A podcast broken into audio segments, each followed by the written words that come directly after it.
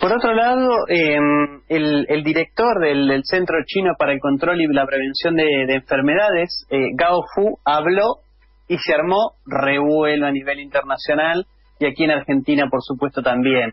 ¿Qué dijo Gao Fu? Eh, dijo que, bueno, cómo mejorar la eficiencia de las vacunas chinas es una cuestión que los científicos eh, están considerando y trabajan. Eh, que sugiere ajustar el proceso de vacunación, es decir, la diferencia entre la primera y la segunda dosis, eh, digamos, el tiempo que pasa y adoptar la vacunación secuencial, eh, bueno, en función de cada caso. Dice que las vacunas deben usarse de manera justa y que el mundo debe compartir las vacunas. Si el mundo no comparte las vacunas, el, el virus arrasará al mundo. y bueno, cómo mejorar la eficacia de las vacunas es algo que los científicos deben considerar. Eso dijo Gaofu y se armó revuelo porque inmediatamente los medios internacionales titularon las vacunas chinas no son eficaces o el gobierno chino reconoce que las vacunas no son oficiales. Un titular un poco malintencionado eh, y tergiversando los dichos del director de, eh, del Centro Chino para el Control y la Prevención de Enfermedades. Aquí en Argentina casi como que estábamos vacunando con agua, que no tenían eficiencia, eh, y bueno, eh, tuvo que salir el gobierno. testimonial, dijeron algunos, ¿no? Vacunación testimonial. Sí. Vos, Seba, estás queriendo decir que por una declaración de un funcionario, Gao Fu, en China, se terminó hablando en una etapa de Clarín que las vacunas chinas no tienen eficacia. Es decir, así, un funcionario chino habría dicho que sus propias vacunas no sirven para nada y que hay que desestimarlas. Bueno, es que hay, hay, hay como dos grandes análisis para hacer. Primero, eh, evidentemente es una cruzada a nivel mundial porque salieron toda la prensa occidental en tándem.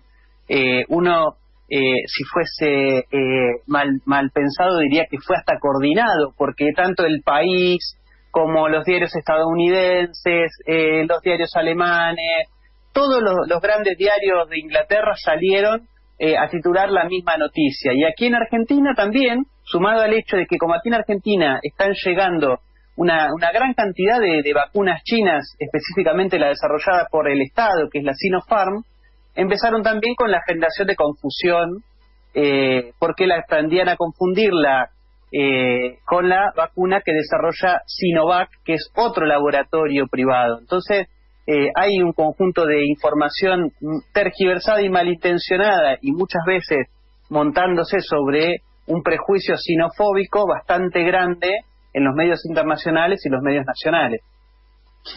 De hecho, el, el, tema de la segunda dosis, ¿no? que es una discusión local, contaminó enseguida el tema de eh, los dichos de Gaofu, porque no habla de dosis, pero acá enseguida se extrapoló la idea de que el problema era vacunar con una sola dosis, que es lo que eh, se está haciendo en nuestro Plan Nacional de Vacunación, bueno, debido a la escasez de vacunas, que es algo mundial a su vez, ¿no?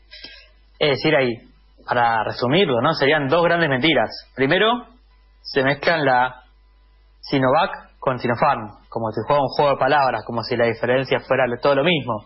Sinovac, Sinopharm, en realidad estamos hablando de dos vacunas totalmente distintas. Sería como hablar de la vacuna tal vez contra la hepatitis y la vacuna contra el coronavirus. Estamos hablando de dos vacunas que son distintas, obviamente en este caso el coronavirus, pero que tienen componentes totalmente distintos y desarrollos científicos diversos, como todas las vacunas lo tienen entre sí. La diferencia es que una tiene más eficacia, como es el caso de la de Sinopharm, que llega casi hasta el 80% de eficacia, y otra que tiene un poco menos, y que en China están analizando buscar la forma en que tenga más eficacia, pero para algunos medios no tendría ningún sentido.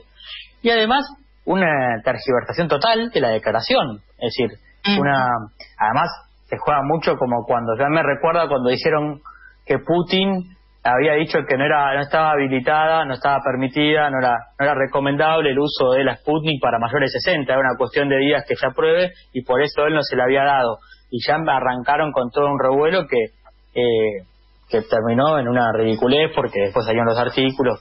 En este caso es lo mismo, una desprestigio, también en este caso montado sobre un preconcepto que hay en una parte de la sociedad argentina sobre todo lo que se produce en China. Es decir, nosotros venimos trabajando sobre este tema y sabemos que en una parte de la sociedad, el hecho en China está asociado a productos baratos, malos, de baja calidad, que desconocen prácticamente y niegan en una parte de la mentalidad de la gente lo que fue el desarrollo tecnológico y productivo de China. En realidad, lo, China no es que exporta productos baratos y malos, sino que exporta la mayoría de los mejores productos tecnológicos que tienes en tu casa, seguramente.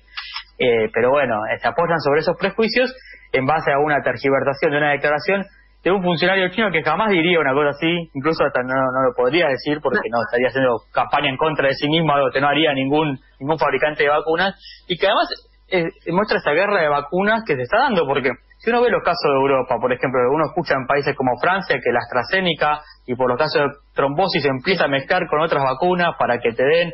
¿Se imaginan si con la vacuna china o en el caso de China, las vacunas de China, Sinovac o Sinopharm o la Sputnik, a, uno le darían una dosis de una vacuna y otra dosis de otra vacuna, si, si los chinos estarían recomendando eso como están haciendo en Francia con la AstraZeneca, es decir, estarían yendo a quemar la embajada de China en Argentina eh, con ese discurso sinofóbico que tiene una parte de los medios tradicionales de comunicación.